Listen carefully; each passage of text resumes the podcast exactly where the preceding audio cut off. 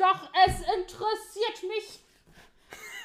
Wie Warum wäre es, wenn du ihn mal... raus? Schreib doch den Steven mal bei Instagram an.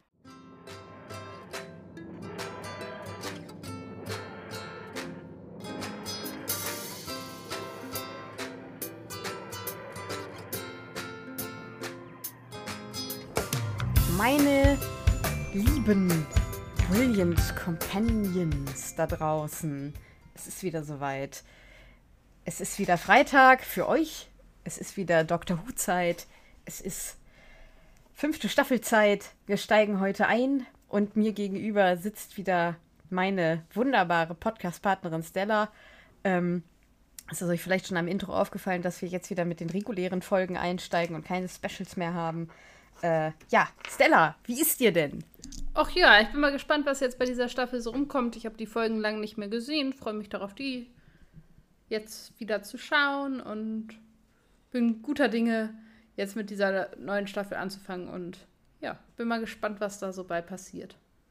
Ja, da geht es mir genauso, äh, da geht es dir genauso wie mir. Ich bin auch, ja, sehr guter Dinge und äh, freue mich einfach auf das, was kommt. Äh, bei uns ist aber ordentlich, ne? Also ich ja. habe jetzt nichts. Also ich, habe nichts äh, an Post rumliegen. Nee. Ja, herrlich. Es ist auch ausnahmsweise mal nicht brühend heiß draußen. Es mm. sind so 30 Grad. Das ist okay. Nee, das ist auch nicht okay. Mir ist übrigens gerade aufgefallen, dass es keine Abkürzung für auch nicht gibt. Also für auch gibt es ja Dito. Ja. Aber es gibt ja nicht das Gegenteil von Dito. Dito nicht. Nee, äh, nee. Nee, ne? Nee, nee, nee, nee, nee. Belgrad gibt's nicht. Das, ist, äh, das ist korrekt. Das ist äh, absolut korrekt.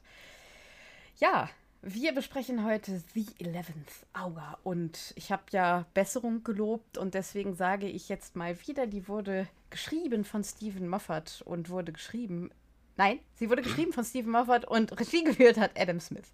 So, dann, dass wir das mal wieder irgendwie anfangen äh, einführen hier. Ja, es ist die erste Folge für Matt Smith und Stephen Moffat und das gesamte Team. Es ist der Beginn einer neuen Ära, kann man schon sagen. Doch, ich glaube schon, das ist nicht zu hoch gestochen, das kann man schon so sagen, nee. ja. Es ist der Beginn einer neuen Ära und deswegen äh, fange ich jetzt ganz zünftig auch mit einer Zusammenfassung dieser ersten Folge der fünften Serie an. Nach seiner Regeneration landet der Doktor mit seiner schwer beschädigten TARDIS im Garten eines kleinen Mädchens, für die der Doktor, der da vom Himmel gefallen ist, wie gerufen kommt. Denn Amy oder Emilia Pond hat große Angst vor einem Riss in ihrer Zimmerwand durch den unheimlichen äh, durch den Unheimliches an ihr Ohr dringt, Gefangener Null ist entkommen, also Prisoner Zero has escaped. Äh, der Doktor das klingt im Deutschen so unglaublich lame. Das klingt richtig scheiße, ja. Ich hab's, also ich hab den, ich hab mich so ein bisschen an einer deutschen, so, also Gott. es gibt, ist ja ganz leider, furchtbar. ja, ja, Gefangener Null ist äh, entkommen. Entkommen, ja. Es gibt für kurze Anekdote zwischendurch. Ähm, ich mache ja immer die Zusammenfassungen und das ist halt sehr zeitaufwendig, wenn man das immer aus seinem eigenen Gehirn macht. Gerade in den Folgen, wo viel passiert, kann man das auch einfach nicht. Ich benutze immer Hilfen. Also ähm, bei den ganz bekannten Folgen ist das immer schön. Da gibt es dann auch einen deutschen Wikipedia-Eintrag zu. Es gibt auch das TARDIS-Wiki. Da steht aber immer eine ultra, ultra äh, äh, detaillierte Zusammenfassung. Also es ist schon fast keine Zusammenfassung mehr. Das sind dann so drei Seiten, die ich arg einkürzen muss. Hierzu habe ich jetzt gemacht, äh, es gibt ja so Kurzbeschreibungen mit Cliffhanger. Also weil du ja so Serienjunkies oder so haben dann so Kurzbeschreibungen, die aber natürlich noch nicht das Ende oder mhm. irgendwie wirklich Handlung verraten. Was ich hier jetzt gemacht habe, ich habe mir den Anfang von so einer Kurzbeschreibung genommen und dann aber ab ja erst im Viertel vervollständigt aus dem Kopf. Und daher kommt diese komische Übersetzung Gefangener Null ist entkommen. Also der Gefangene mit der Nummer 0, wir nennen ihn einfach Prisoner Zero, weil es klingt einfach viel, viel besser. Ähm, genau, also der ist entkommen, der Doktor verspricht eben zu helfen und er muss sich aber erstmal um die TARDIS kümmern, weil die kurz davor steht, ex zu explodieren und äh, er will aber in fünf Minuten zurück sein, das verspricht er. Ähm, aber wir kennen die TARDIS, das klappt natürlich nicht so richtig. Stattdessen kommt er eben zwölf Jahre zu spät und begibt sich mit Emilia, die sich nun Amy nennt, und ihrem Freund Rory auf die Jagd nach dem Gefangenen Nummer Null. Der Doktor findet heraus, dass eine Alienspezies namens Atraxi den Gefangenen jagt. Diese wollen die Erde zerstören, um eben ihren, an ihren Gefangenen ranzukommen. Und das Trio muss jetzt innerhalb von 20 Minuten die Erde retten. Und mit einem Handytrick schafft der Doktor das schließlich. Ähm, und übergibt den Atraxi den Gefangenen. Doch der Doktor will die Atraxi auch für den Willen, einen unschuldigen Planeten zu zerstören, zur Verantwortung ziehen. Auf dem Dach des Krankenhauses konfrontiert er sie mit der Schattenproklamation und droht, die Erde sei unter seinem Schutz und sie wüssten ja, wer er sei. Und dann ziehen die Atraxi tatsächlich auch verängstigt ab und Amy kommt am Ende der Folge mit dem Doktor auf Reisen, obwohl kurz danach klar wird, dass sie am nächsten Tag wohl heiraten will. Und das ist aber dann so ein, nicht wirklich ein Cliffhanger, aber wir wissen, oh. Und dann ist die Folge vorbei und wir gehen in die fünfte Staffel rein. Ja, ja. Das war doch knackig. Das war knackig, ja. Also, das ist aber auch eine Folge, die ich sehr, sehr gut kenne, weil ich die super oft geguckt habe. ähm, aber bevor wir zu Story und Figuren kommen, passiert wie immer eins der Highlights dieser Folgen. Und zwar passiert unsere Königin der Hintergrundinfos. Bitteschön, Stella. Das ist jetzt das Gegenteil von knackig, denn ich habe ganz, ganz viele, ich finde, sehr spannende Dinge rausgefunden und recherchiert, sodass ihr jetzt damit leben müsst, dass ich euch sehr viele Dinge erzähle. Das ist ganz großartig. Ähm, zum einen hab, bin ich mir sehr aus dieser Folge rausgegangen und habe mich gefragt, wer zum Geier ist eigentlich Patrick Moore? Weil um den irgendwie so, so ein ja, Hype gemacht wurde in der Folge und dann dachte ich, gucke ich das jetzt mal nach. Ja, was so Menschen im Google-Zeitalter einfach tun wenn sie Namen nicht wissen. Und Patrick Moore stellt sich heraus, ist ein kanadischer Umweltaktivist und äh, beziehungsweise war früher Umweltaktivist und ist heute vor allem PR-Berater und äh, kommt eben aus Kanada und hat früher bei äh, Greenpeace mitgearbeitet, sagt selber, er sei da Gründungsmitglied, das ist aber eine Selbstaussage. Ähm, ah. Hat mit denen heute nicht mehr so viel zu tun und hat ein eigenes PR-Unternehmen gegründet mit dem Namen Green Spirit. So, das so ein bisschen zu Patrick Moore. Ähm, ich konnte mit dem Namen jedenfalls überhaupt nichts anfangen und war so ein bisschen so, okay. Dann ein weiterer, ja, Name, mit dem ich nichts anfangen konnte und ich gehe einfach mal stumpf davon aus, ganz viele andere Menschen, die diese Folge nicht in England geguckt haben, auch nicht, nämlich dem Namen Bipo. Ich weiß nicht genau, wie er es ausspricht. Das ist eins dieser Netzwerke, über das der Doktor redet, wenn er darüber redet, wo denn überall die Zahl 0 verbreitet werden soll oder wo dieses Virus verbreitet werden soll, redet er unter anderem ja auf, äh, auch über Facebook und äh, Bipo oder Beppo oder BEBO jedenfalls ähm, mhm. war in England ein äh, relativ großes soziales Netzwerk, jedenfalls im Jahr 2007 und äh, fiel dann aber tatsächlich hinter Facebook zurück. Und jetzt kommt das, was eigentlich daran so ein bisschen geckig ist, oder ich jedenfalls geckig fand. Im September äh, 2012 ähm, hat eben diese Investorengesellschaft, die eben um dieses soziale Netzwerk drumherum existiert, ein anderes Netzwerk übernommen, nämlich das Berliner VZ-Netzwerke. Und dann ähm, bei manchen klingelt es vielleicht schon, das sind die Leute, zu denen eben mal äh, Schüler-VZ und Studi-VZ und so gehört haben. Nein. Ähm, und das fand ich irgendwie ganz geckig. Und Stella ähm, die ganz alten Kamellen hier raus. Ja, aber ähm, vielleicht erinnern sich eben noch einige. Und ich dachte, das wäre eine, eine spann komplizierte, aber spannende Verbindung eben auch zu Deutschland dann. Und ähm, deswegen waren die eine Zeit lang hier in Deutschland relativ groß tatsächlich. So, so Ende April 2013 waren die relativ fett im Geschäft hier in Deutschland, eben mit diesen VZ-Netzwerken. Genau, dann habe ich ein bisschen was zu diesem Titel. Also mir ist aufgefallen, als ich diese Folge gegoogelt habe, um eben, eben solche Infos rauszufinden, habe ich festgestellt, okay, es gibt ganz viele Dinge, die äh, The Eleventh Hour heißen. Und zwar äh, gibt es unter anderem einen Film, so dass man eben auch vermutet, vielleicht dockt das ein bisschen an diesen Film an. Dazu habe ich später noch eine Notiz, deswegen komme ich da später drauf zurück. Aber ähm, es ist auch, ähm, äh, kommt aus einer idiomatischen Redewendung, äh, was eine Doppelung ist, tatsächlich ähm, ein idiomatischer Ausdruck, äh, dass man nämlich quasi fast zu spät ist, aber halt mhm. wirklich die allerletzte Minute. Und es ist kurz vor zwölf! Ja, quasi. Das ist, glaube ich, so ein bisschen das, das deutsche Pendant und das kommt tatsächlich, wie so viele Dinge, aus der Bibel. Ähm, aus Matthäus 20 und ähm, ist die Geschichte von den Arbeitern am Weinberg, ähm, die ganz oft genommen wird, um über Gerechtigkeit zu reden und wie wir eben Gerechtigkeit verstehen und wie die Bibel Gerechtigkeit versteht. Und so ganz grob gesagt sind da ganz viele Leute und die äh, kriegen so und so viel Geld für ihre Arbeit und dann kommen aber andere Leute viel später und kriegen aber das gleiche Geld für weniger Arbeit und dann beschweren die sich halt, hey, die sind doch viel später aufgetaucht, warum kriegen die denn das gleiche und genau. Und die kommen eben in der elften Stunde, werden die halt quasi ähm, mhm. angestellt und da kommt das so ein bisschen her. Genau. Dann ist es eben auch so, dass es äh, sich um ein Wortspiel handelt, das halt relativ offensichtlich ist, nämlich die Einführung dieses elften Doktors und dass er eben fast zu spät ist. Also eben diese Mischung aus diesen Sachen, die dann eben den Titel dieser Folge ausmachten. Dann hat ähm, Tabea das schon angedeutet, ganz, ganz viele Änderungen sind mit dieser Folge quasi eingeläutet. Ich werde die jetzt einfach mal so ein bisschen aufzählen, dass man sich das mal so bewusst macht. Und zwar haben wir Stephen Moffat als neuen äh, Producer und Headwriter. Dann haben wir ähm, Piers Wenger und Beth Billins, die eben jetzt Julie Gardner als ähm, Ex Exclusive Producer ersetzen. Wir haben ein neues Logo, wir haben eine neue Titelmusik, die komponiert wurde von Murray Gold. Gold.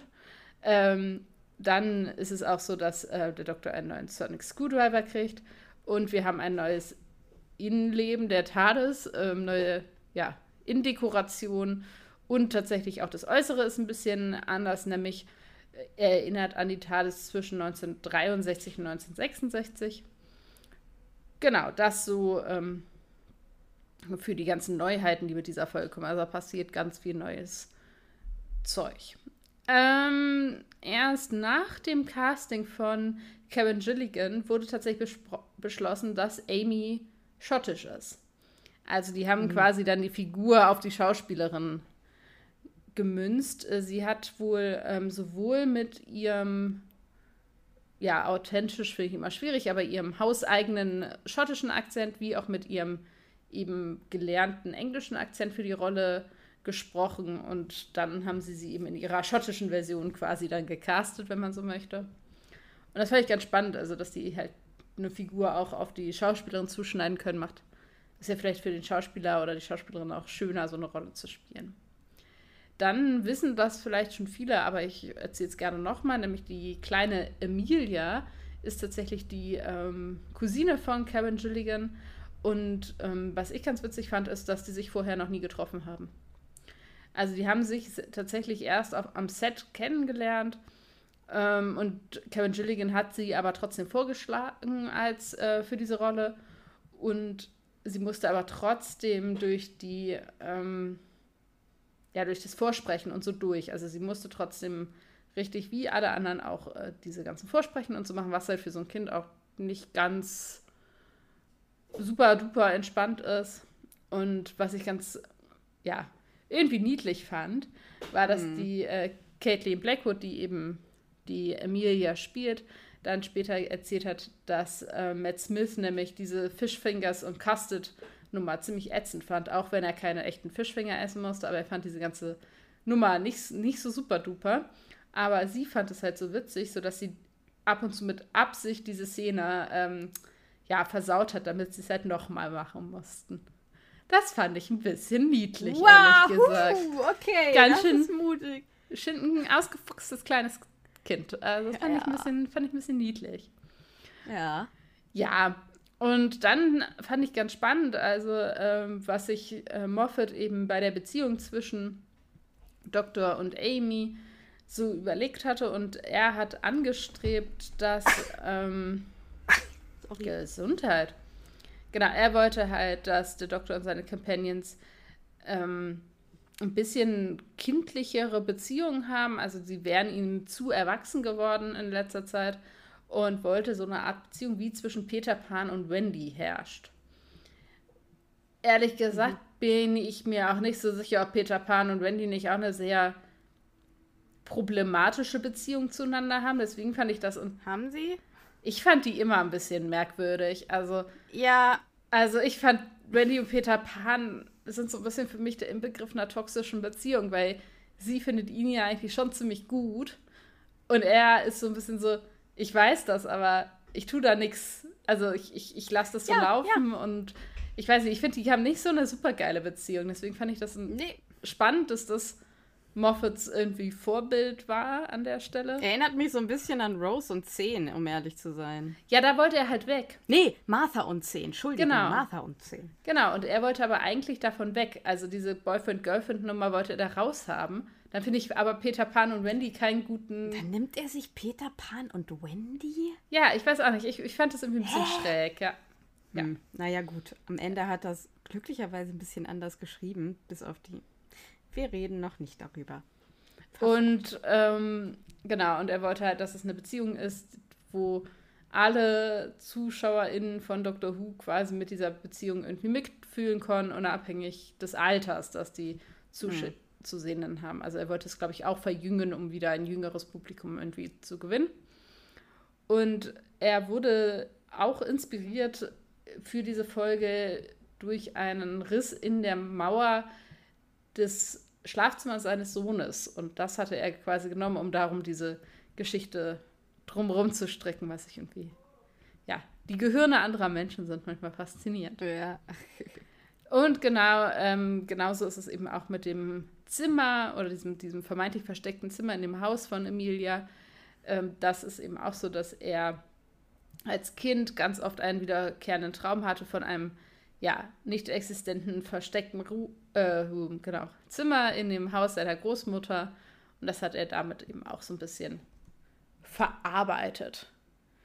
Dann gibt es eine starke äh, Winnie the Pooh-Referenz für alle Winnie the Pooh-Experten. Und zwar ist diese, ja doch, ich finde sie irgendwie ganz geckige Szene mit dem ganzen Essen. Eine ja, Winnie the Pooh Anspielung. Und zwar bezieht sich das auf das Buch äh, The, The House at Pooh Corner.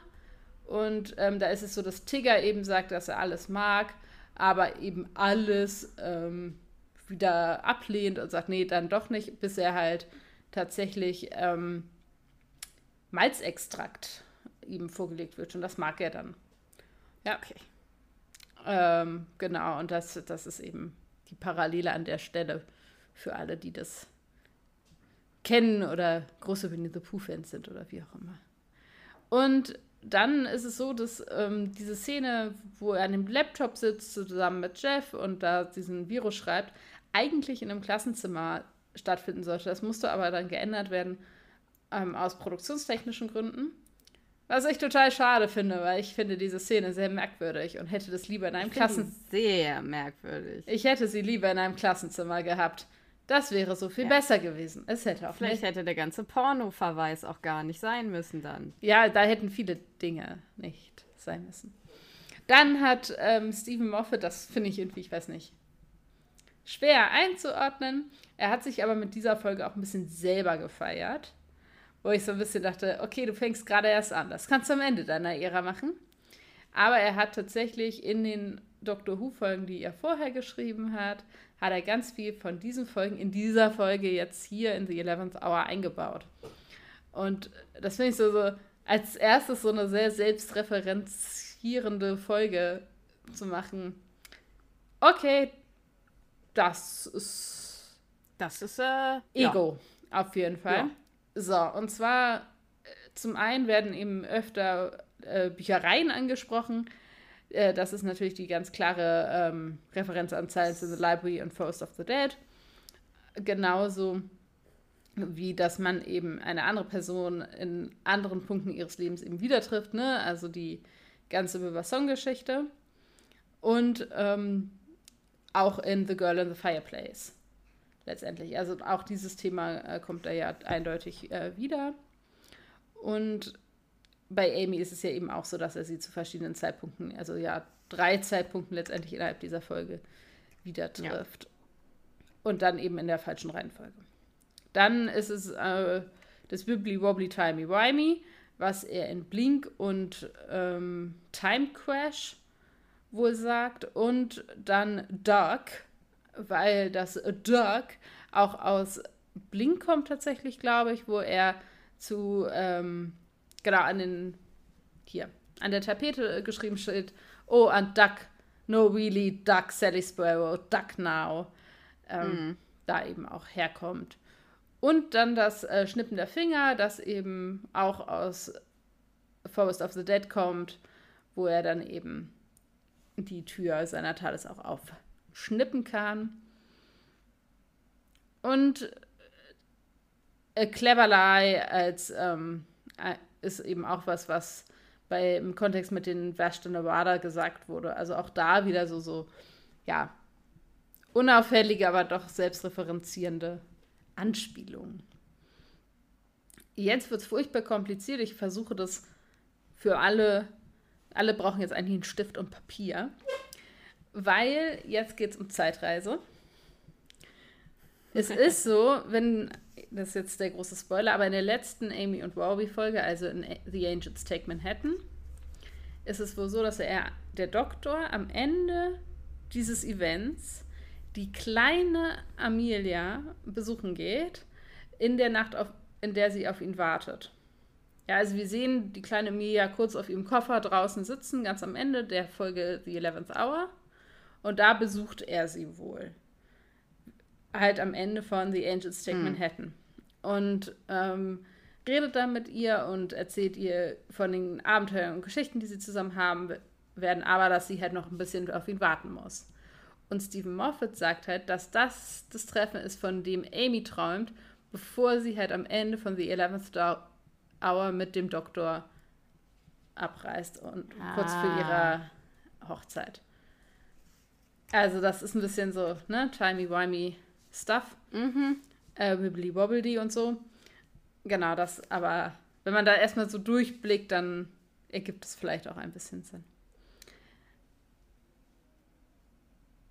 Genau, und ähm, es gibt eben auch ein Adventure-Game, das äh, The Eleventh Hour heißt, wo ein, also zusätzlich zu den ganzen Filmen und so, darauf hatte ich ja gesagt, wollte ich zurückkommen, und wo eben ein äh, Alienschiff in, ähm, in ein Haus einschlägt, reinfährt, reincrasht jedenfalls, und dann muss man eben die Zerstörung der Erde verhindern mit äh, der Hilfe dieser Aliens. Also da vielleicht auch eine Referenz, weil da scheint sich ja offensichtlich Parallelen zu ergeben. Dann ist es die erste Folge seit der Folge 4 Hör, wo niemand onscreen gestorben ist. Ah! Dann ist es äh, tatsächlich so, dass Matt Smith tatsächlich in einen Baum gelaufen ist. Was ich ein bisschen gut finde. Ich finde das sehr witzig, ja. Äh, für alle, die sehr gute Augen haben und sehr schnelle Augen, ist es wohl so, dass wenn man sich die, die neue TARDIS ein bisschen anguckt, entdeckt man ein Logo der Firma Magpie Electricals, also eine Referenz an The Idiot's Lantern. Ich mhm. habe es nicht gesehen, muss ich zugeben. Ich, ich habe mir sagen lassen, dass das da zu entdecken sei. Und ähm, was ich irgendwie sehr schön fand, weil es einfach auch sehr wahr ist, ist, dass 2019, also noch gar nicht vor so langer Zeit, Stephen Moffat zugegeben hat, dass diese Folge eine Verschwendung war an einer Schauspielerin in dieser Folge. Natürlich. Und zwar Olivia Coleman, Natürlich. die einfach ja verheizt wurde letztendlich für diese Folge, wo ich so ein bisschen denke, ja, ja da hat er mal eine Erkenntnis. Und ja. ähm, Tatsächlich ähm, ist, sind die Fischfingers, wie vorhin gesagt, eben keine echten äh, Fischstäbchen, sondern es handelt sich um Kuchen, der mit Kokosnuss gepaniert ist, ja letztendlich dann, mhm. dass das dann eben so aussieht, als wären es Fischfingers. Äh, ja, Fischstäbchen. Und dann mein absoluter Fun-Fact dieser Folge, den ich extra, also sonst habe ich einfach die so in irgendeiner Reihenfolge, den habe ich extra aus dramatischen Gründen ans Ende gestellt, weil ich es einfach richtig witzig finde. Ist nämlich tatsächlich so, dass Bekleidungsgeschäfte in den Monaten, nachdem diese Folge gelaufen ist, einen 94-prozentigen Anstieg im Kauf von ähm, Fliegen hatten. Nein. Nachdem der Doktor sagt, Bowties are cool. 94 Prozent Steigerung von Verkäufen. Es ist einfach so witzig. Ja. Die Briten liebten oder lieben ihren Doktor halt, ne? Ja, das fand ich halt echt schon ein bisschen, ein bisschen krass. Da sieht man mal wieder, wie populäre Kultur das echte Leben beeinflusst. Meine Worte. So, jetzt bin ich auch fertig. Ich Wissenschaftler. Ja, ich, ähm, ich muss leider sagen, ich bin, also ihr müsst, ihr, ihr, ich, passt auf, ganz konkret gleich am Anfang. Ich liebe diese Folge. Ich finde, es ist die beste erste Folge, die ein Doktor je hatte. Ähm, ich habe praktisch fast keine, also mein Herz sagt mir, es gibt keine Kritik an der Folge. Ich weiß, dass natürlich ein paar Sachen vielleicht nicht so sind, aber ich liebe diese Folge. Ich finde, es ist eine ziemlich perfekte erste Folge für einen Doktor. Ähm, Wollen wir die Folge damit dann abschließen und einfach genau, in zwei das Wochen wieder aufnehmen und dann ist gut? Genau, es war jetzt also viel Hintergrundfacts. Das war's für diese Folge. Nein. Ähm, ich bin ja erstens nicht allein in diesem Podcast und zweitens habe natürlich ich auch Sachen zu diesem Podcast zu sagen. Also ich weiß nicht, wie findest du denn was wird. Ach, ja, fürs jetzt gucken. Wie, wie fand, wann ist für dich Matt Smith der Doktor? Äh, äh, äh, äh, ja, also auf jeden innerhalb der Folge meinst du jetzt, oder? Ja. Wenn er auf dem Dach steht und den Aliens sagt, dass sie sich schön geflissentlich ähm, ins Knie und so. Ähm, Ach krass. Würde ich sagen. Das ist aber tatsächlich witzigerweise ein bisschen auch dadurch gefärbt, dass man, also durch das Lesen der Hintergrundgeschichten jetzt auch, also die Intention ist, dass in dem Moment, wo er quasi sein neues Outfit anhat, er auch fertig gebacken ist und ein bisschen so, der Kniff okay. hat bei mir gezogen. So empfinde ich das auch ein bisschen. Ähm, da bin ich dem auch auf den Leim gegangen. Ich weiß noch nicht, wie lange es tatsächlich dann beim ersten Mal schauen gedauert hat, bis ich ihn tatsächlich als vollwertigen Doktor so akzeptiert hat. Mhm. Ich weiß, dass ich ihn am Anfang ein bisschen anstrengend fand. Ich finde ihn immer noch sehr schnell. Also ich finde ja. ihn ein bisschen wie so eine WhatsApp-Sprachnachricht, die man auf anderthalbfacher Geschwindigkeit anhört. Großartig, äh, man, man versteht zwar, was gesagt wird, aber man muss halt echt krass aufpassen. Ähm, ist halt schon eine echte Umgewöhnung. Und da reinzukommen, das braucht, finde ich, für mich auf jeden Fall ein bisschen. Ja, ich bin da natürlich auch super vorbelastet, weil das ja nun, also das ist ja nun mein Doktor und ich habe ja auch mit ihm angefangen. Ich habe ja die ersten, die ersten zwei Folgen geguckt und dann haben wir geschrieben und dann habe ich von vorne angefangen. Ähm, und für mich ist er der Doktor, sobald er den Kopf aus der TARDIS steckt. Also sobald er, er crash landet und dann zieht er sich da ja so hoch und lugt da so drüber. Und von da an ist er für mich der Doktor. Ähm, und ich liebe den, diesen märchenhaften Anfang hm? mit Amy, also diese Musik, diese leichte, mit dem, mit der hohen Frauenstimme im Hintergrund und dann diesen, diesen äh, im Prinzip inneren Monolog, der aber eigentlich ein Gebet an Santa ist oder eigentlich eine Bitte an Santa dann dieser Crash, dann dieser Rauch, der aus der TARDIS aufsteigt und dann dieser Anker, der da rausgeworfen wird. Und du erlebst das ja alles schon auch irgendwie so ein bisschen aus der Perspektive dieses jungen Kindes und in dem Moment bist du dann irgendwie wieder so ein junges Kind, was so ein Märchen erlebt und das funktioniert bei mir so hundertprozentig. Das ist ja okay. Ich finde, also ich finde tatsächlich sogar diese Folge ist, bis er quasi das zweite Mal wiederkommt und dann tatsächlich, also dann nicht mehr Emilia, sondern Amy trifft. Bis dahin finde ich die auch top. Also da kann ich auch, also da, da funktioniert alles, da funktioniert das Tempo, da funktioniert die Chemie und bin ich auch voll bei dir, auch die Stimmung und so. Ja, und dann trifft er halt Amy. also da muss ich halt einfach auch zugeben. Also ich habe mir aufgeschrieben, warum nimmt er denn nicht Emilia mit? Oh. Ich finde halt dieses junge Mädchen deutlich cooler als die Frau. Ähm, ich, das liegt an verschiedenen Sachen. Also ich finde schon mal, aber das ist halt, ja, eine Wahl, die man aus Gründen irgendwie getroffen hat. Aber ich finde, Amy ist viel zu schnell, viel zu sexualisiert. Ähm, ja. Ähm, Also das fängt bei dem Outfit dieser Policefrau an Ja. und endet dabei, dass ihr Job letztendlich, ähm, ja, ähm, doch sehr stark an einer äh, Sexarbeiterin vorbeischraubt. Ähm, Ja. Ich habe dazu auch gelesen, dass es dazu auch relativ viel Kritik wohl gegeben hätte. Ähm, und dass halt eigentlich die Intention gewesen wäre, zu zeigen, dass sie halt sehr unkonventionell ist, wo ich denke, das kannst du aber auch anders machen.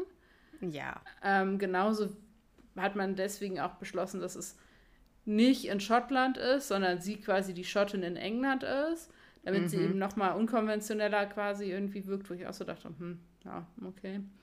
Also, weiß nicht, der Brite in Frankreich wäre wahrscheinlich, aber na gut. Ähm,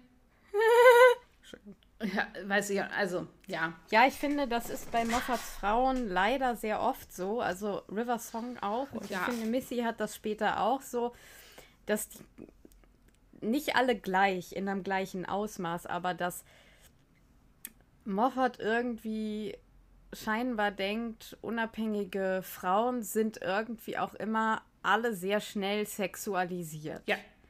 Das ist auch übrigens ein Kritikpunkt, den ich insgesamt einfach an Moffats Ära habe, dass da sehr viel Sexualisierung von Frauen stattfindet. Ich will nicht sagen, dass Russell T. Davies, der es findet eine andere Form von Sexismus statt. Ja. Aber das ist so Moffats Form von Sexismus. Und ich finde Ähm, ihn ob- ja. sehr plump. Ja. Was seine, also leider, was seine Den was Sexismus. seiner Frauen. Ja, der ist sehr, ja, natürlich. Auf jeden Fall. Da gehe ich äh, sehr mit. Ich finde, also das finde ich sehr schade, weil ich finde Amys Art voll cool. Ich mag Amy sehr gerne. Ich finde. äh, Da haben wir ja eine, eine spannende Staffel vor uns. Das wird ja. Ja, ja. Ich, ich, ich habe, also bei mir ist Amy so, in der, in der fünften Staffel habe ich so ganz oft diese Momente, wo ich mir denke, warum? Und ich finde, es geht dann, es wird besser, gerade als dann auch sich die Geschichte mit Rory irgendwie so ein bisschen festigt, was dann auch, wo man auch drüber nachdenken kann, ah, okay, jetzt ist sie irgendwie 100, also so, da wird jetzt diese heterosexuelle Monogame, monogamische Beziehung erzählt und jetzt können wir die Frau dann entsexualisieren. Und eine Sexualisierung der Männer findet ja nicht statt. Ja, und ich, was mich halt, also, was mir jetzt auch beim Aufschreiben, also ich bin kein Amy-Fan, aber das ist ja, äh, so hat jeder seine, seine People. Ja. Ich finde sie, ja, ich, ich werde einfach nicht mit ihr warm, ich weiß auch nicht so richtig warum. Aber was mir jetzt aufgefallen ist, was ich einfach für mich als Beobachtung irgendwie spannend fand, war, dass von den Skills und von dem, was sie beitragen zu der Lösung des Problems, Rory der bessere Companion gewesen wäre. Ja. Und das schon in dieser ersten Folge. Und wo ich so dachte, es spricht objektiv, spricht überhaupt nichts für sie als Companion. Sie kann nichts, also in dieser Folge wird nichts von ihr gezeigt, was dafür spricht, sie als Companion mitzunehmen auf so einer Skill-Ebene. Ja. Ja, also die hatten alle irgendwie, wenn wir jetzt so zurückgucken, hatten wir so jemanden wie, keine Ahnung, Martha, die hatte halt dieses Kümmernde. Ja, die hatte dieses, okay, ich habe ne, ich habe diese Doktor-Skills und, und ich habe dieses analytische Denken und dieses ähm, ja, problemorientierte Denken. Wir haben Donna, die halt den Doktor in die Schranken weist und so. Also die hatten relativ schnell raus, was sie denn für eine Funktion auch für ihn haben. Und jetzt nur basiert auf dieser ersten Folge hat sie halt nichts gemacht, was jetzt großartig Naja. zu der Lösung beigetragen hat. Naja, also was heißt, also du sagst, ne, bei Donna ist es so, dass sie mit dem Doktor, dass sie den Doktor in die Schranken weisen kann. Ich finde, das macht Amy auch und das kann Amy auch und das ist nach der ersten Folge klar, dass Amy das kann. Weil sie erzählt ihm ja äh, ganz klar, war nicht cool, dass du mich hier irgendwie zwölf Jahre hast warten lassen. Nur ich finde, bei Donna ist es noch so, Also Amy hat ja auch, Amy erinnert mich so ein bisschen an Donna in ihrer Art. Also weil sie auch diese selbstbewusste, dann doch sehr laute, deswegen nimmt er sie auch mit. Rory hat das ganz klare Problem, der ist zu leise und der kann ihm nichts entgegensitzen. Rory mhm. hat zwar das bessere Verständnis von der Welt, würde ich jetzt erstmal mhm. sagen, ähm, und würde, würde rein technisch den besseren Companion abgeben, aber charakterlich ist der dafür einfach noch nicht geeignet. Und das ist ja aber natürlich wieder eine Entscheidung gewesen. Ich rede ja immer mhm. davon, das sind alles Entscheidungen, die getroffen wurden, bla bla bla bla bla. Ähm, und ich bin ganz ehrlich, ähm, ich finde jetzt Amy in dieser ersten Folge auch noch nicht super doll sympathisch. Ich weiß noch am Anfang, als wir mal drüber geredet hatten, hattest du mit dieser äh, The Girl Who Waited Story ein Problem. Ich weiß nicht, ob das immer noch der Fall ist. Ich finde es zum Beispiel gar nicht so cool, dass er da irgendwie so ein junges Kind versetzt. Und es ist ja ganz klar, dass sie auch durch ihn mit so geworden ist. Also, ja, also es fällt sagen, so im Nebenbei. So, ja, dass sie irgendwie mehrere Psychologen durchgenudelt hat und so. Das finde ich halt und, auch an der ne? Folge so schwierig, weil wir heute, also da ist halt auch ein bisschen die Frage von, ja, vielleicht auch zeitlichem Abstand und so, aber eigentlich hat er sie ja, das heißt, kaputt ist immer schwierig, aber. Ähm, Nicht kaputt, aber. Ja, schon stark geschädigt in ihrer psychischen Gesundheit. Weil das wird ja. Sagen, beeinflusst. Ja, aber sie, ja. ja, wenn du zum Arzt musst, dann. Also ja, es ist halt, es ist halt ganz, ich und glaube, sie alle ja auch ganz klar Verlassens, so Ver Verlustangst, ne? Ja, und also ich. Ja, und dass sie sich. Ihre halt Eltern sind gestorben, dann hat sie da diesen Typen, der sagt, ich helfe dir und wir machen das zusammen. Und dann ist der halt einfach weg, zwölf Jahre. Ja, gut, aber wenn wir mal ehrlich sind, der war halt auch nur eine Stunde da. Klar hatte das einen krassen Impact. Ja. Das ist ein Kind! Ja, aber es ist, also ich finde halt schon krass, dass alle Leute im Dorf ihn kennen von ihren Zeichnungen. Mhm. Rory musste sich als er verkleiden als Junge und dann haben die irgendwie Dinge gespielt. Ähm, und so, also ich finde schon, dass das zeigt, dass sie schon auch durch dieses nicht zurückkommen starken, ja, ja eine starke Prägung irgendwie ja, ja. hatte. Und ich finde es umso mehr problematisch, dass er sie jetzt mitnimmt. Also man könnte ja, weil er ja ja. quasi nachgibt und wenn man am Ende sieht man ja diese ganzen Zeichnungen und Puppen und weiß der Geier, was, was mhm. sie alles von ihm da im Zimmer hat. So denken würde, ja, so werden in anderen Filmen Stalker dargestellt. Ja. Also da ist schon auch ja eine Obsession, muss man. Also ich glaube, das ja.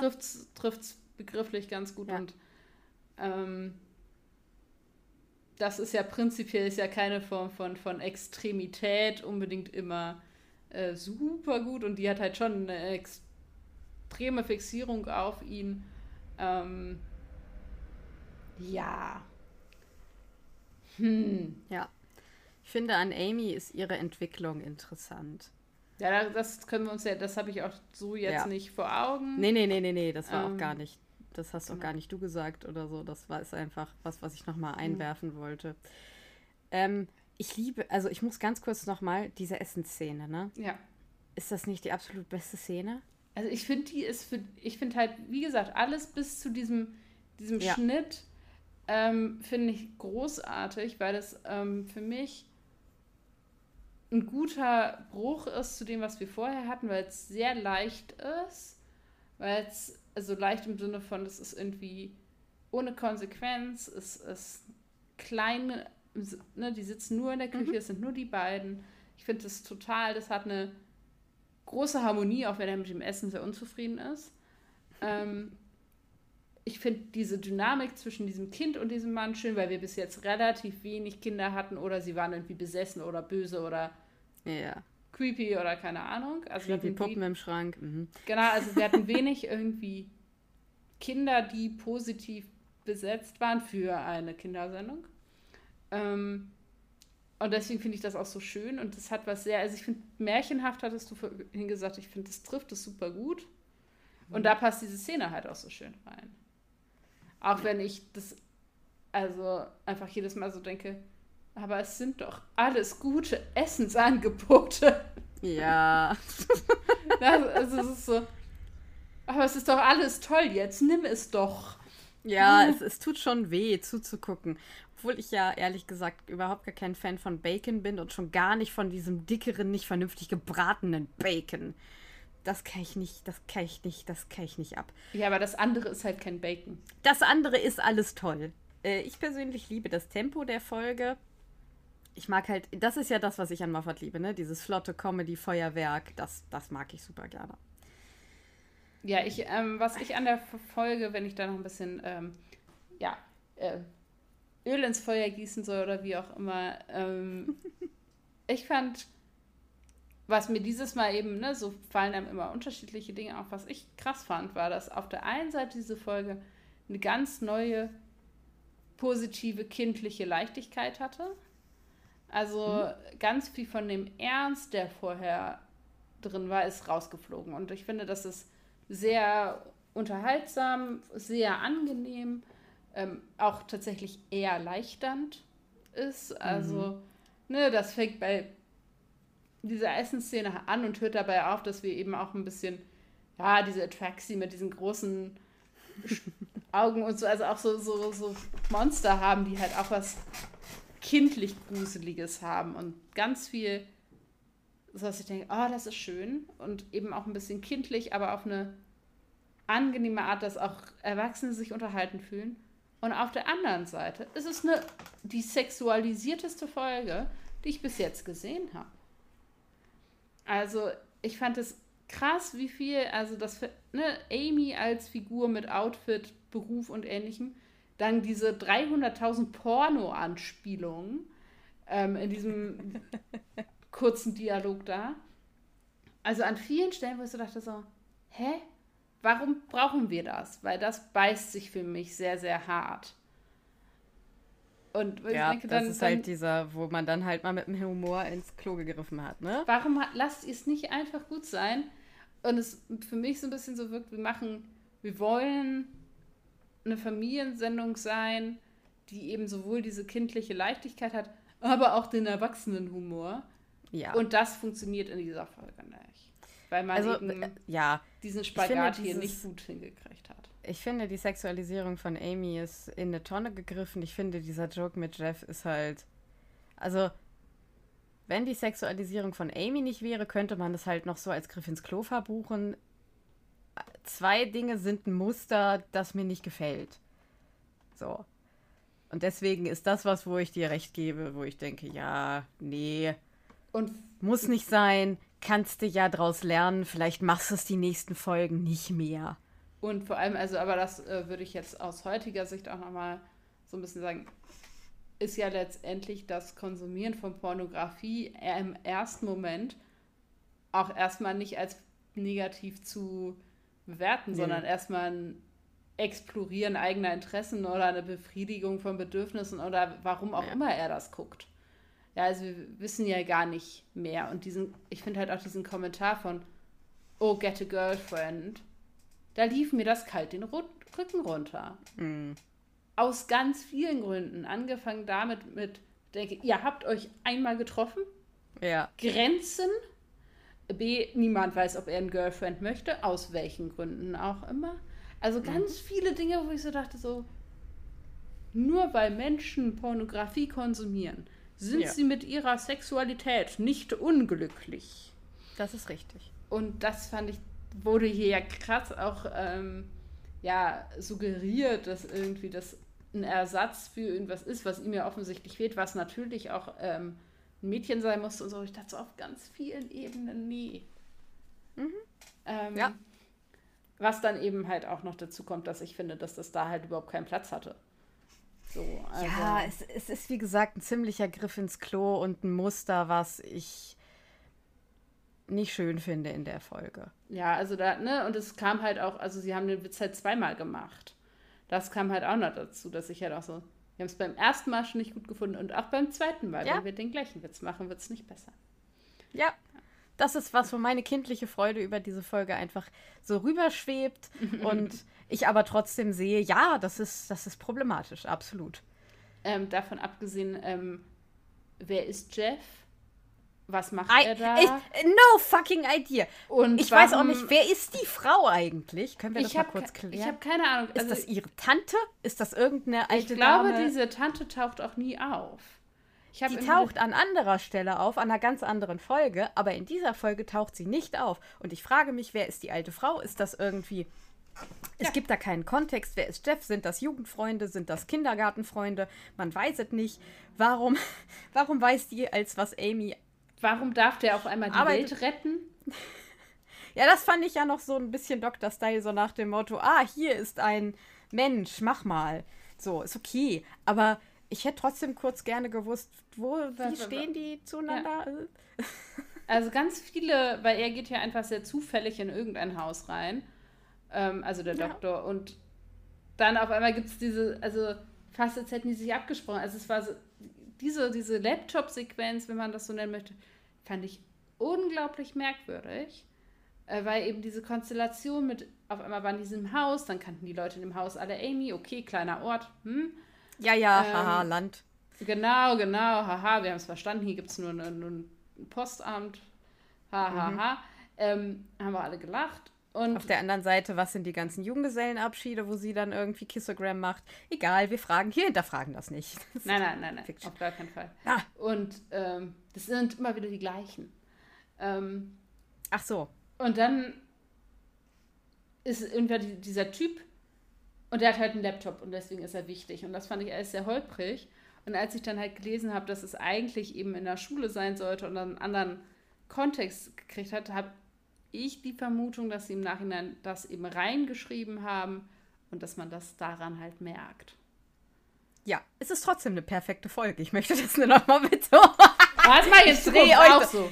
Mach das Dreh euch das heute Ich find, wir- gnadenlos an. Wir besprechen, euch das noch mal, heute ma- wir besprechen noch mal meine Lieblingsfolgen. Und dann sag ich einfach immer nur, nein, nein, nein, nein. Und schlag so die Das sage ich ja gar nicht. Das sage ich ja gar nicht. Es ist übrigens gar nicht meine Lieblingsfolge. Fällt mir auf. Aber ich liebe diese Folge. Es ist komisch. Ich weiß auch nicht. Es ist nicht meine. Egal. Nee, da reden wir nicht drüber. Ich weiß nicht. Ich glaube, ich habe ein gestörtes Verhältnis zu der ersten Folge von Matt Smith. Das Seht ist es mir nach. ähm, kleine Frage, vielleicht äh, ging das nur mir so, das äh, jetzt wertneutraler. Ähm, es klingt auch immer so jetzt, als ob ich die Folge doof finde. Es ist gar nicht so. Das waren einfach nur die Dinge, die mir einfach aufgefallen sind, ähm, dass ich mich auch jetzt eben nicht in einem wertenden Sinne ein bisschen an die Folge Smith and Jones erinnert gefühlt habe. Ja. Ähm, dieses Motiv von, okay, wir suchen jemanden, jemand versteckt sich, jemand kann das Aussehen verändern ähm, und deswegen ist die Erde in Gefahr. Also ich habe da sehr viel geschichtliche oder diegetische Parallelen gesehen. Haha, ich habe ein Fachwort benutzt. Lobt mich. Lob. Lob. Lob. Danke. Lob. Ich habe es, glaube ich, auch richtig benutzt, oder? Wir läuten die Glocken von St. John. ja. Haha. Lob. So. Das reicht jetzt auch. Das reicht. Jetzt auch gut. Ähm, ja, das ist tatsächlich richtig. Wo ich immer wieder hinten überfalle, aber das hast du immer, das hast du schon gesagt, ist, dass sie, dass halt einfach Olivia Coleman so casual auftaucht. Ja, sie war damals noch nicht so bekannt, aber sie war damals natürlich schon die genau, also genauso großartig eine Schauspielerin, wie sie das heute ist. Ja. Und da kannst du dir, ich glaube, wenn du sowas einmal, einmal verboxt, das ist so wie der Verlag, der irgendwie Harry Potter abgelehnt hat. Ja, ja. Ich glaube, du bist am Ende so, du bist dann zehn Jahre später und du denkst dir so, oh mein Gott, das wäre der Deal unseres Lebens gewesen. Ja. Wir hätten ausgesorgt. Ja. Dann ähm, habe ich noch ähm, tatsächlich, ich hatte mir die Notiz erst gemacht und es dann gelesen, was ich ein bisschen witzig fand. Ich hätte tatsächlich gerne ein bisschen mehr über die Aliens gewusst. Also ich hätte das ganz spannend zu, gefu- gefunden zu wissen, warum suchen sie Prisoner Zero? Was hat der Ja. denn gemacht? So, wer sind diese Attracts? Nur so ganz, also wirklich nur einen Hauch mehr. Ja, die Szene gab es, die haben sie geschnitten, weil Stephen Moffat gesagt hat, das interessiert keinen. Doch, es interessiert mich.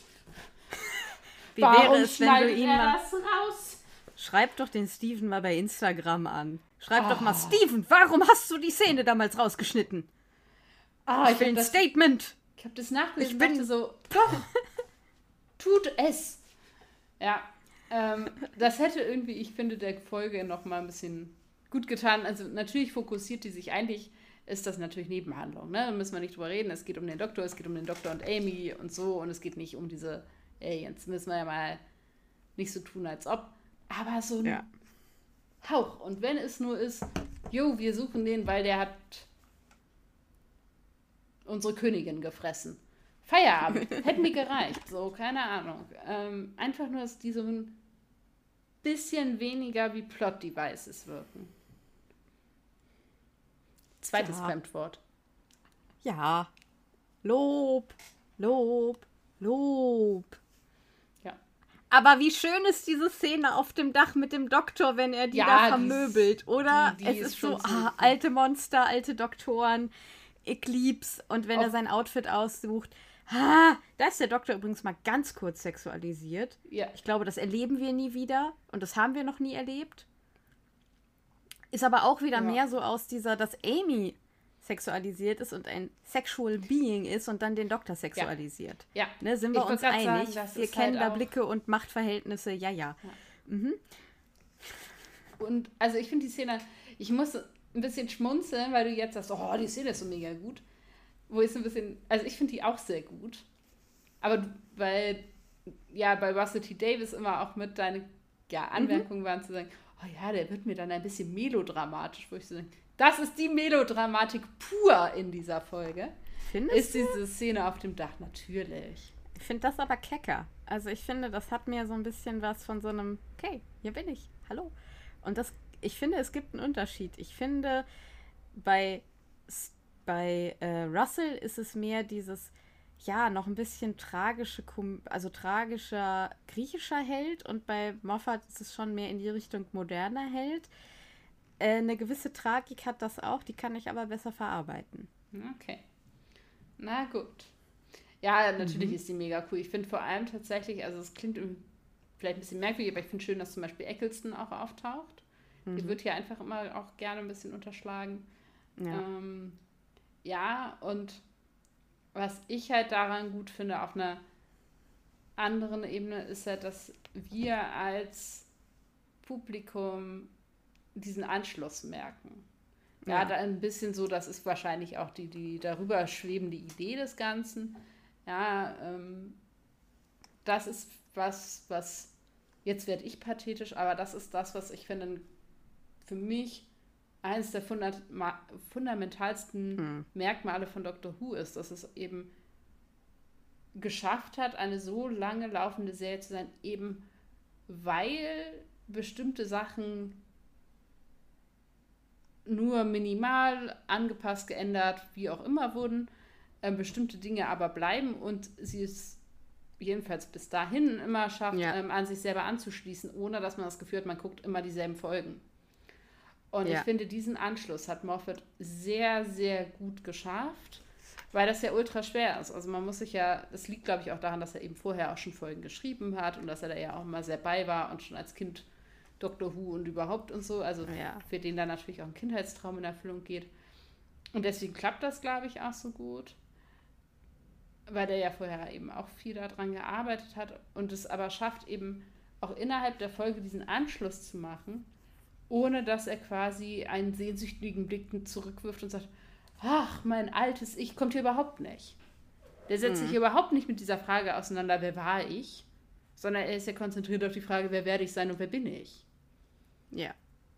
Und trotzdem merken wir als Publikum, okay, wir nehmen diese Geschichte, die wir jetzt bis dahin, und das ist ja echt viel Baggage quasi, was wir dabei haben, nehmen wir ja. mit und gehen in diese Staffel trotzdem neu.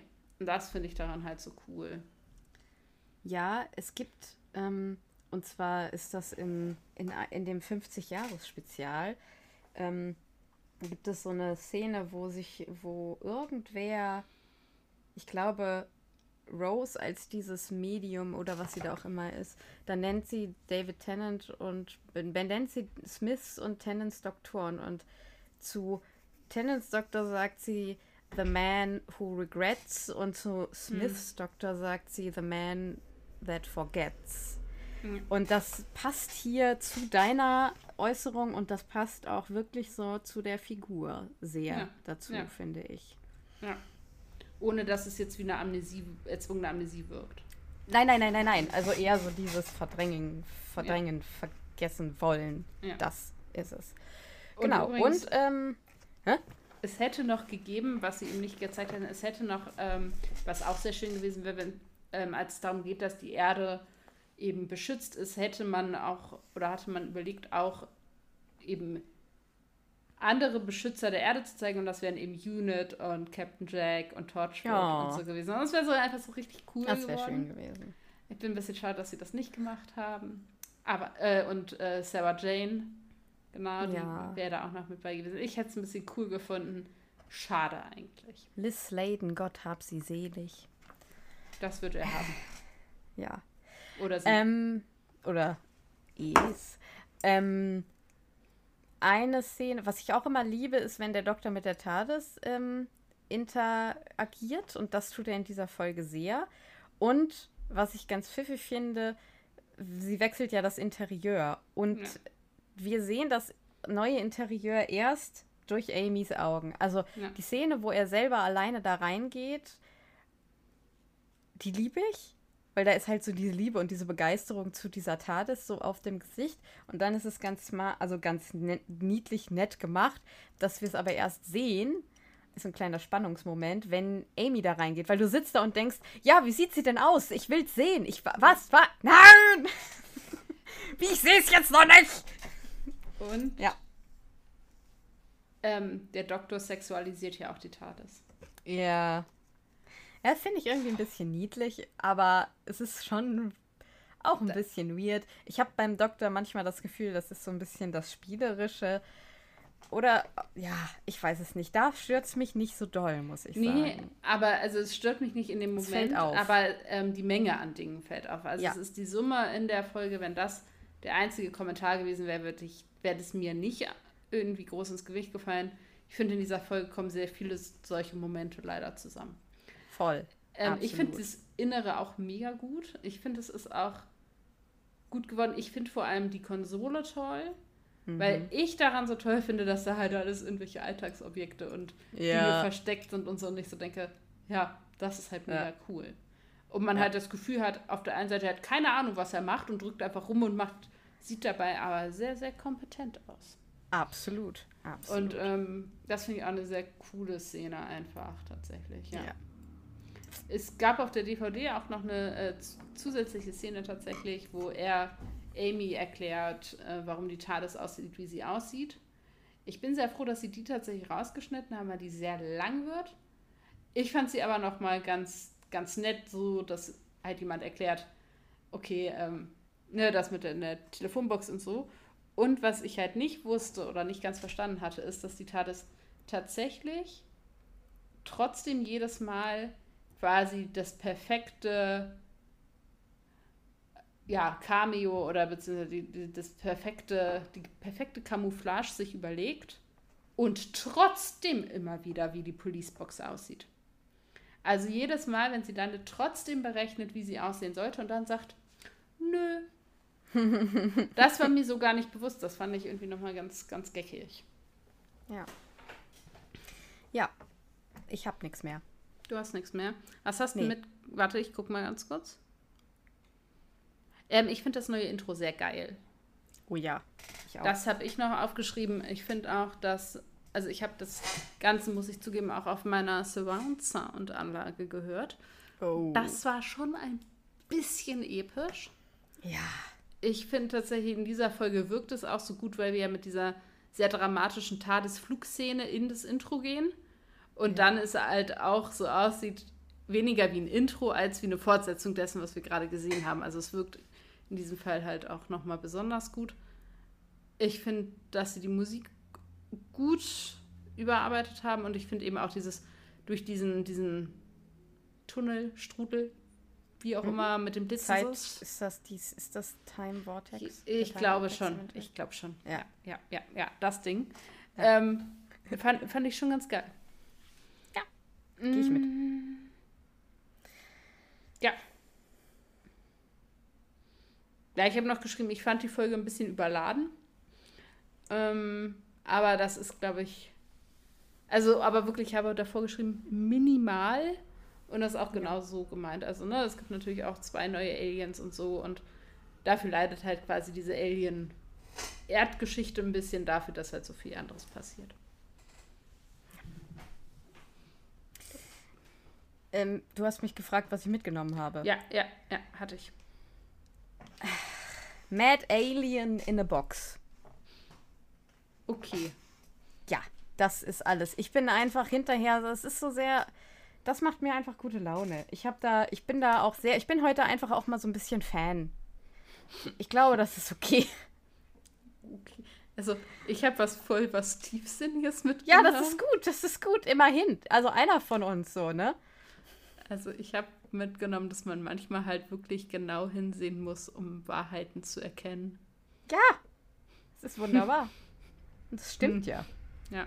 Ich finde tatsächlich, dass, aber das finde ich tatsächlich auch richtig witzig, ist dieses, dass dann das Prisoner Zero halt das auch nicht immer ganz hinkriegt.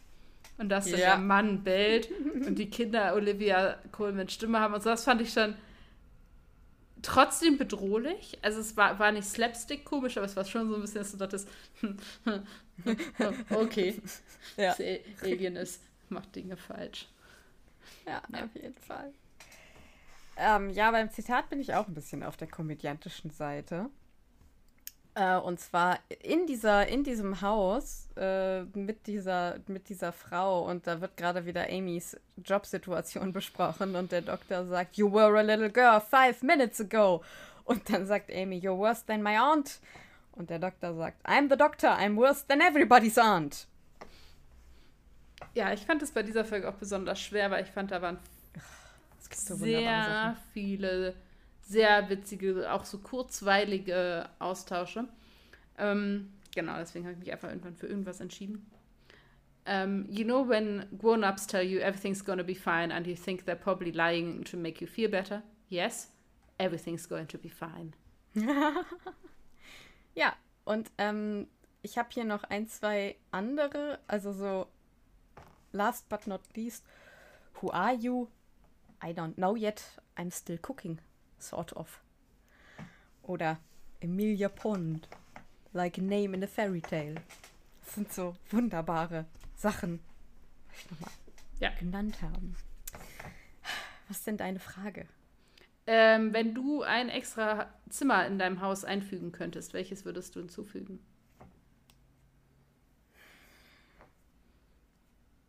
Und jetzt sag nicht einfach ein zweites Schlafzimmer. Ne? Es geht schon darum, dass es jetzt. Also, wir gehen von einer Dreizimmerwohnung aus und man hätte aber noch Platz für ein viertes praktisch. Also, dass so Räume wie Küche, Schlafzimmer sowieso. Ja. Separierte Büro ist auch da und Wohnzimmer. Du wohnst in dem Haus von Amy und hast alle Zimmer, die du oh. brauchst und du kannst dann dir so ein cooles eigenes Zimmer dazu. Was für ein Zimmer würdest du dir dazu holen? Ich habe ja immer den Wunsch gehabt nach einer Mediathek. Also ich hätte früher Bücherei gesagt und inzwischen würde ich aber tatsächlich Bücher, Filme, einfach wirklich alle Medien äh, in, einem, in einem großen Raum oder wenn man die Möglichkeit hat, kann man das natürlich auch alles nochmal unterteilen, aber ein, also wirklich eine Mediathek. Und zwar würde die aber auch wie eine, also die würde schon wie eine Bücherei aussehen. Da will, also da will ich jetzt auch gar nicht lügen. Es ist schon so die Vorstellung von einem Raum, wo viele Bücher, Filme stehen und man kann da lesen, man hat da irgendwie einen Kamin.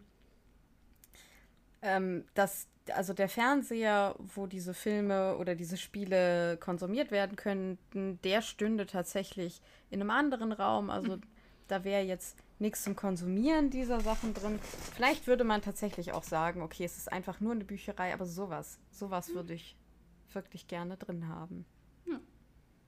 Ja. Stella, was ist dein TARDIS-Lieblingsinterieur? Hast du überhaupt eins oder findest du das eine wahnsinnig komplizierte Frage und hast da noch nie drüber nachgedacht? Äh, ja. Okay.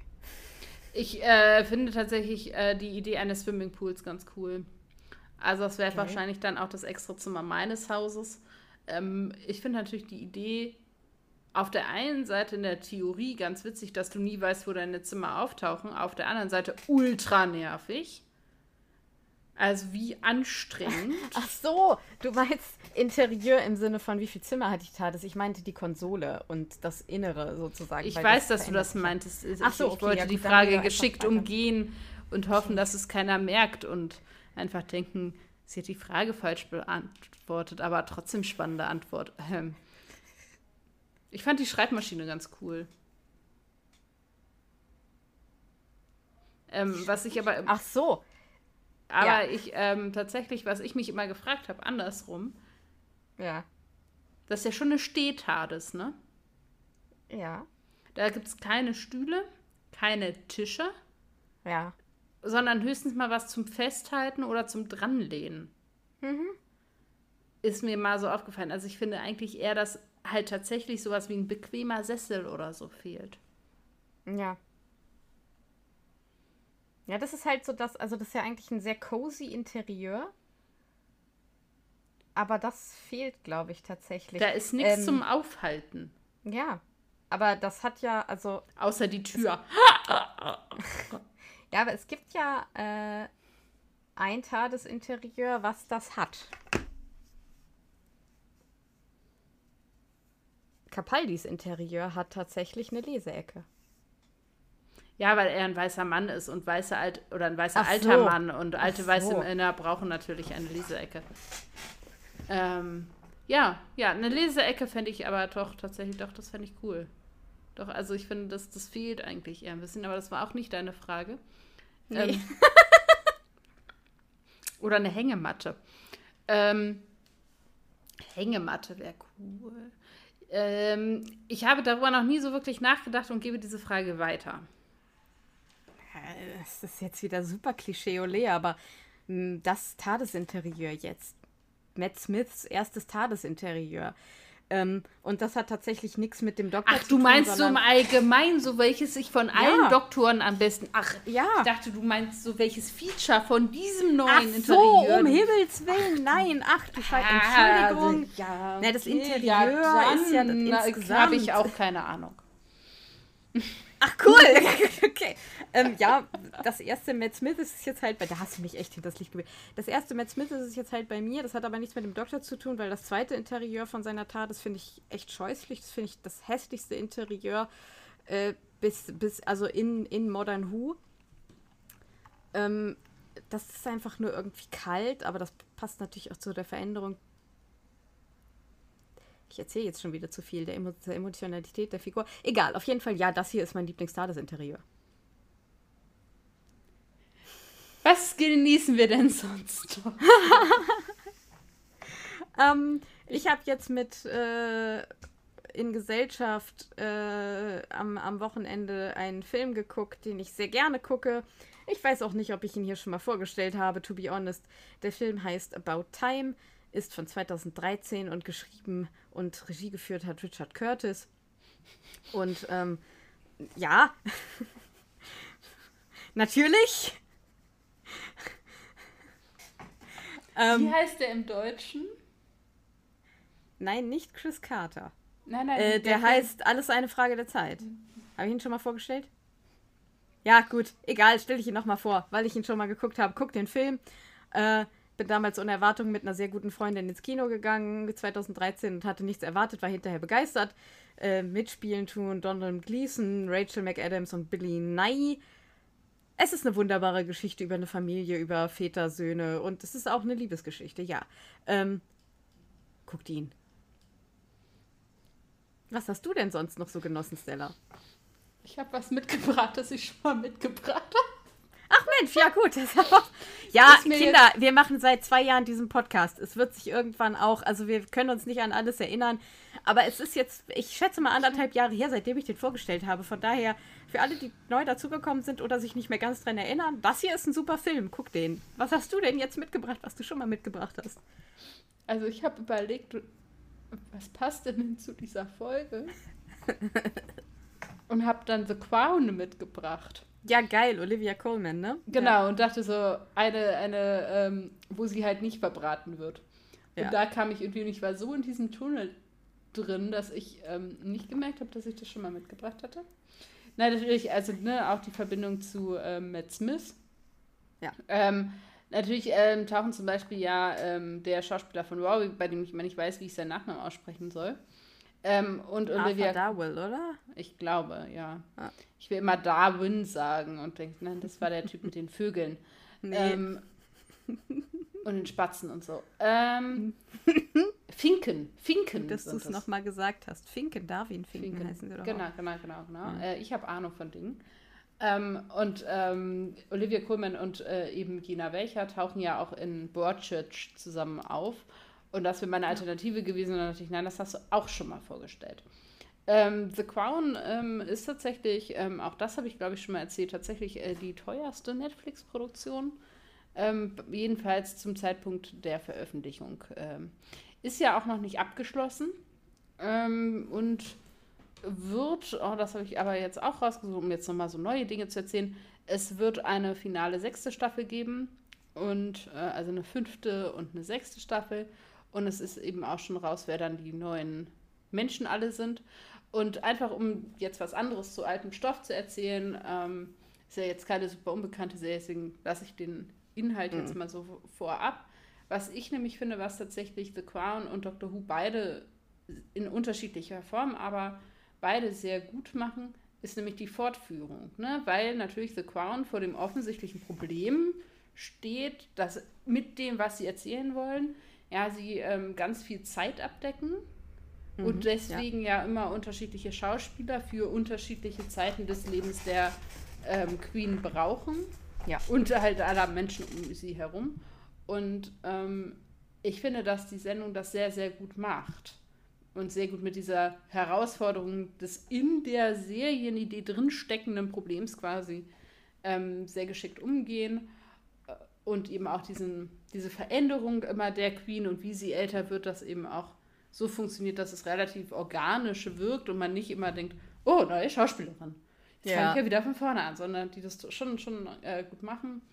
Ähm, ich finde tatsächlich auch sehr spannend, wie anders Matt Smith in The Crown ist. Mhm. Ich hatte am Anfang ein bisschen Probleme, ihn ernst zu nehmen und er hat mich dann mal sehr, sehr schnell von sich überzeugt, weil ich halt immer dachte, der witzige Doktor. Oh nee, er ist ja gar nicht. Mhm. mhm. Nee. Ähm, weil er schon eine sehr andere Rolle spielt. Ich finde jetzt diese die letzte, also die aktuelle, ich glaube, es müsste dann die vierte Staffel sein, die im Moment die aktuellste ist, auch relativ intensiv mit dieser, ähm, ja, dann jetzt neu introduceden Diana-Storyline und so, ist gar oh. nicht so, so mhm. ohne. Da ähm, gibt es tatsächlich auch ähm, die eine oder andere Triggerwarnung an der einen oder anderen Stelle intern mhm. der Serie und so. Ähm, aber mir hat die sehr geholfen.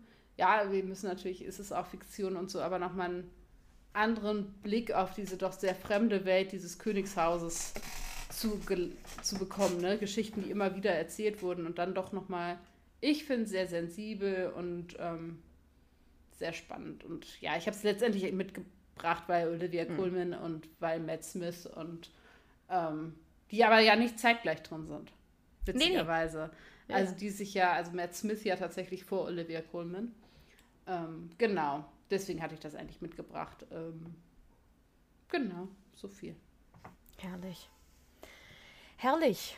Ja, dann haben wir jetzt gut äh, euch unterhalten, die letzten äh, eine Anderthalb. Stunde und ein Viertel. Echt? An, uh, okay, bei mir. Ja, doch, kommt hin. Ja. Ähm, und ich würde sagen, dann verabschieden wir uns jetzt äh, in einen Sommerabend. Wünschen euch alles Beste. Äh, sehen, also hören uns in zwei Wochen. Ich kann nur sagen, es wird wieder kühler, macht was Kreatives. Ähm, wir gucken mal, ob wir in zwei Wochen schaffen. Äh, äh wegen äh, interner Staatsexamen. Habe ich jetzt gerade hab ich jetzt gehört. Ähm, ja, also äh, im Zweifel, wir gucken mal, wie wir das machen. Äh, aber ihr werdet nach dem Staatsexamen definitiv wieder von uns hören und ja, vielleicht gibt es irgendwie noch einen Schmankerl zwischendurch. Möglicherweise. Oder wir schauen mal. Wir besprechen das. Ja, trotzdem äh, wünsche ich euch ein, eine wunderbare Zeit, bis wir uns das nächste Mal hören. Das wünsche ich euch auch. Und ähm, was kann man euch denn wünschen? Ähm, lass mich kurz überlegen. Hm. Ich glaube, ich habe was Poetisches. Ich wünsche euch, dass ihr mit der angemessenen Leichtigkeit und mit dem Kindlichen, was auch in dieser besprochenen Doctor Who-Folge drin steckt, ein bisschen einen solchen Blick auf euch, eure Umwelt, die Menschen um euch herum und was gerade so in eurem Leben passiert, irgendwie gewinnt, damit manches eben auch mit Kinderaugen ja dann auch manchmal nicht so schlimm oder nicht so ernst oder nicht so wichtig erscheint. Und das kann manchmal sehr wohltuend sein und das wünsche ich euch.